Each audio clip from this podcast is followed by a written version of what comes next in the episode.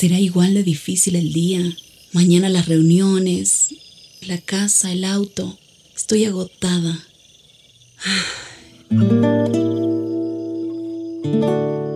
No importa cuántas cosas me hayan angustiado hoy. Me acercaré a Él porque Él tiene descanso para mi alma y mi mente. Cuando mi corazón está tranquilo, puedo escuchar su voz en quietud y confianza. Mi fortaleza está en descansar en Dios. Ven a descansar.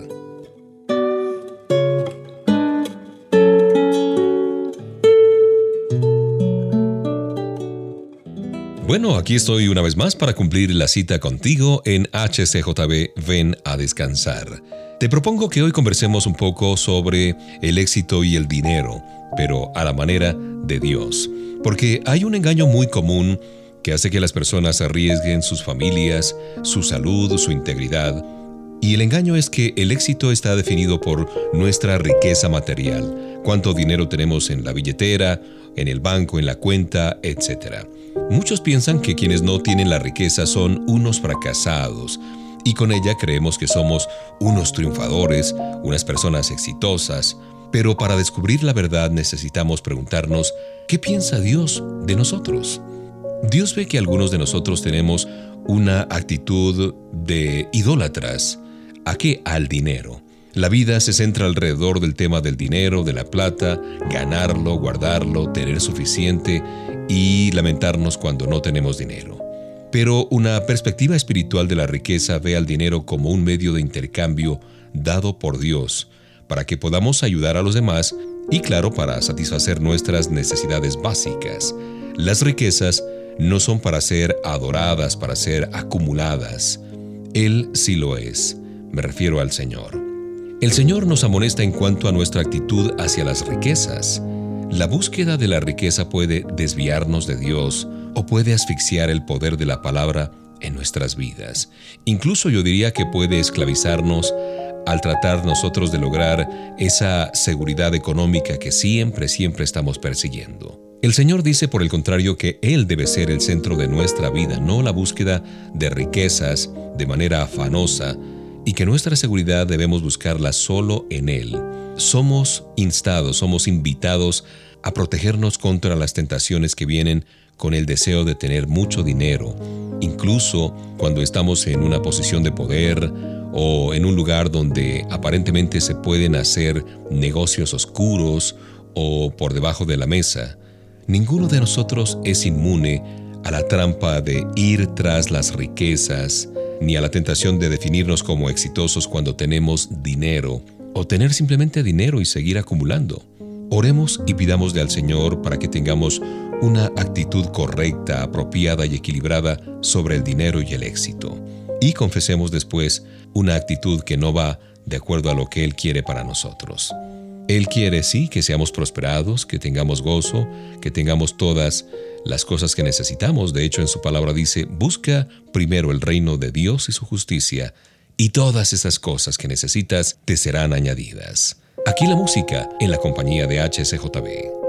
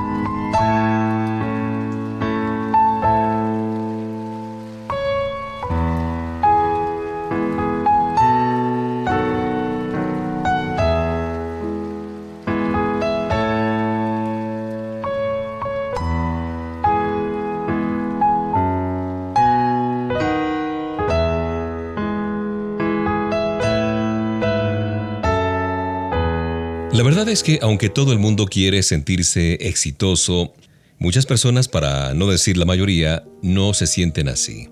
Puede parecer sorprendente, pero un considerable número de cristianos, de hijos de Dios, tampoco sienten que son exitosos.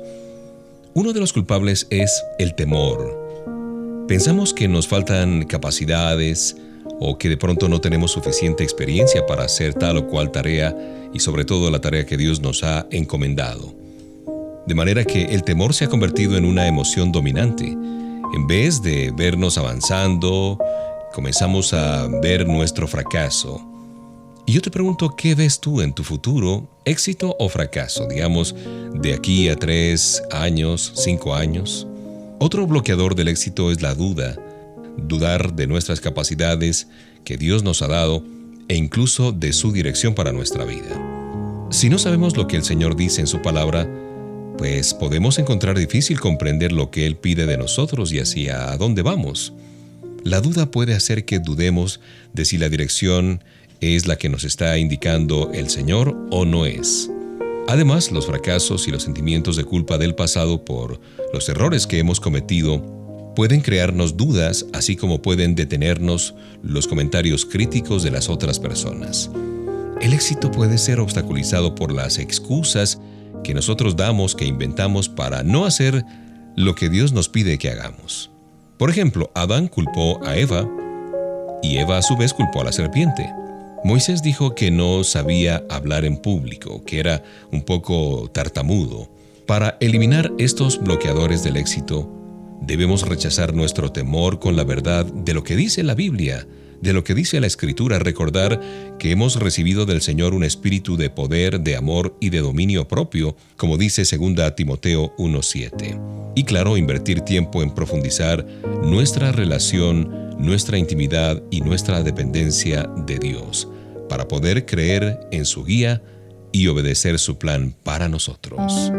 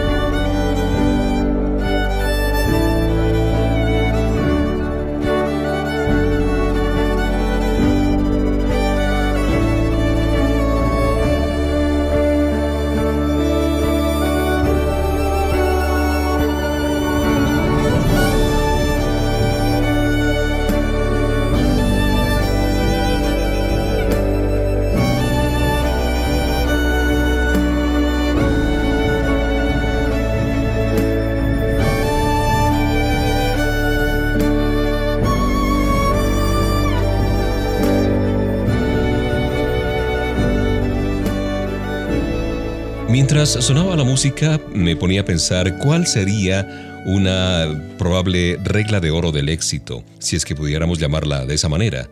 Porque Dios quiere que tengamos éxito. Él nos ha dado un principio para gobernar nuestras relaciones.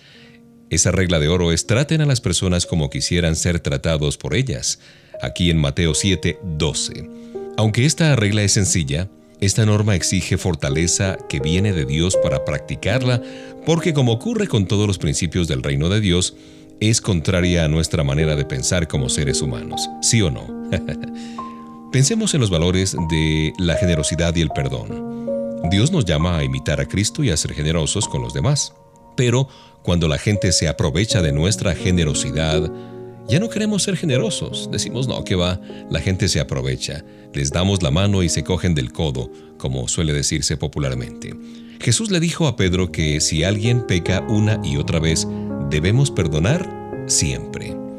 El propio Señor Jesucristo perdonó a los que lo crucificaron. Sin embargo, el perdón no tiene sentido humanamente hablando cuando hacemos frente a la traición, a la conducta poco ética o digamos a alguien que nos agravia una y otra vez, que nos insulta una y otra vez. ¿Cómo podemos actuar en consecuencia? Debemos tener una actitud que agrade a Dios, y esto implica poner de lado nuestros sentimientos si nos afecta la actitud de otra persona y a responder a la manera de Dios con fe. Sométanse al control del Espíritu Santo, no permitan que la manera humana de pensar los controle, dice la palabra de Dios. Si el Espíritu domina nuestro pensamiento, tendremos una conducta diferente, una conducta ejemplar, una conducta que es eh, manejada por el Espíritu Santo de Dios y no por nuestras emociones. La Biblia dice que cosecharemos lo que hemos sembrado, por allá en Gálatas 6:7. Si somos generosos, Dios nos mostrará generosidad. Si perdonamos, el Señor nos perdonará. La manera en cómo vivamos, tanto en actitud como en acción, va a determinar si somos unos triunfadores a los ojos de Dios. Esa es la regla de oro del éxito.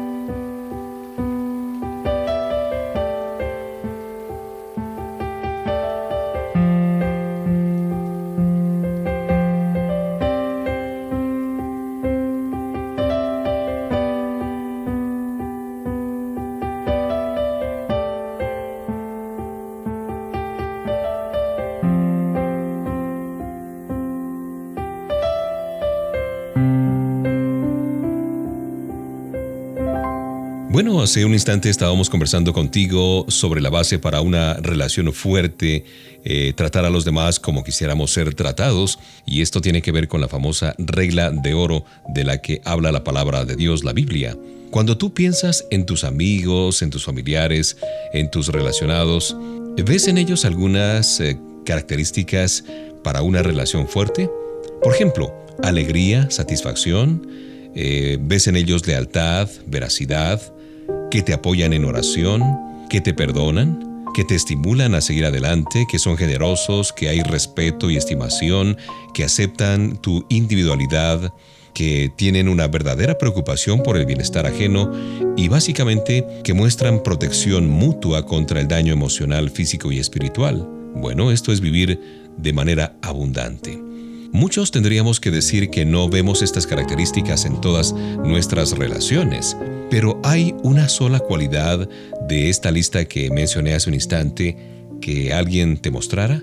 ¿Tienes problemas de relacionarte, digamos, en tu matrimonio, con tus hijos, con tu jefe, con tu suegra, con tus empleados, con la iglesia o gente del vecindario? En fin, Jesús nos enseñó claramente cuál es la solución.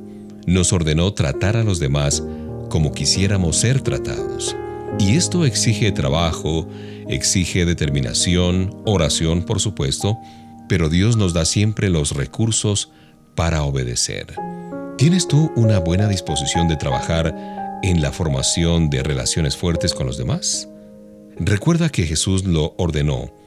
Recuerda que Jesús lo ordenó, por tanto la obediencia no es opcional. Pídele a Papá Dios que te dé la paciencia, la sabiduría que necesitas para sanar, para fortalecer las relaciones interpersonales con los demás. Son importantes porque con ellos vamos a seguir creciendo en los caminos del Señor.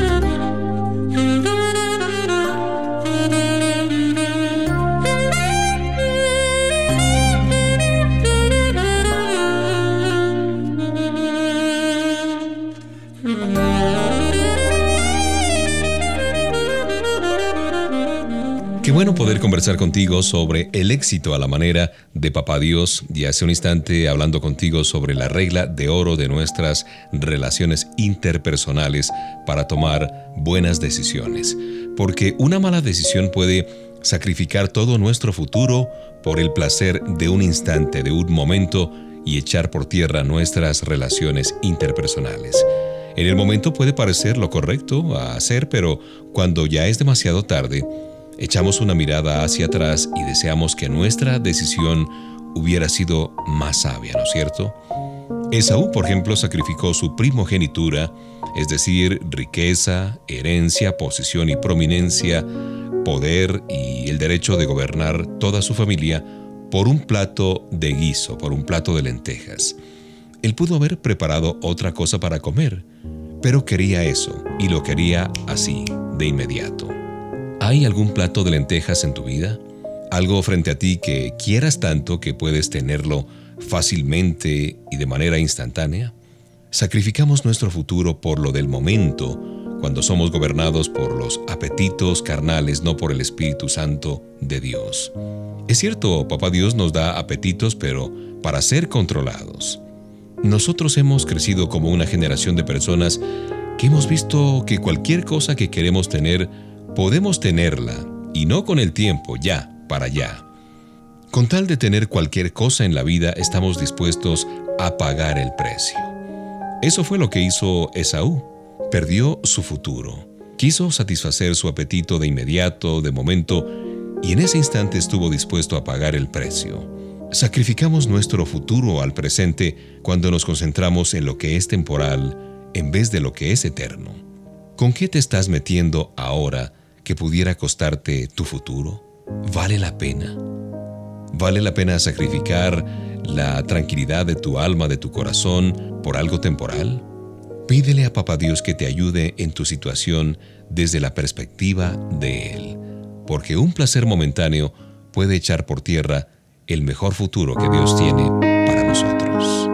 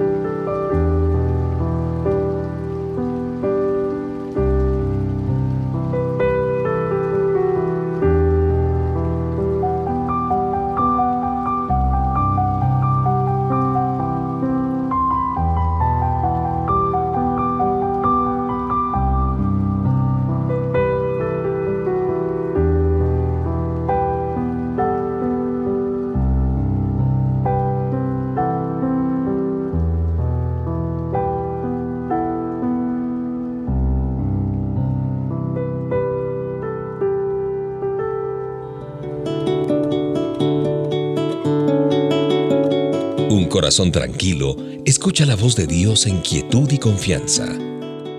Ven a descansar.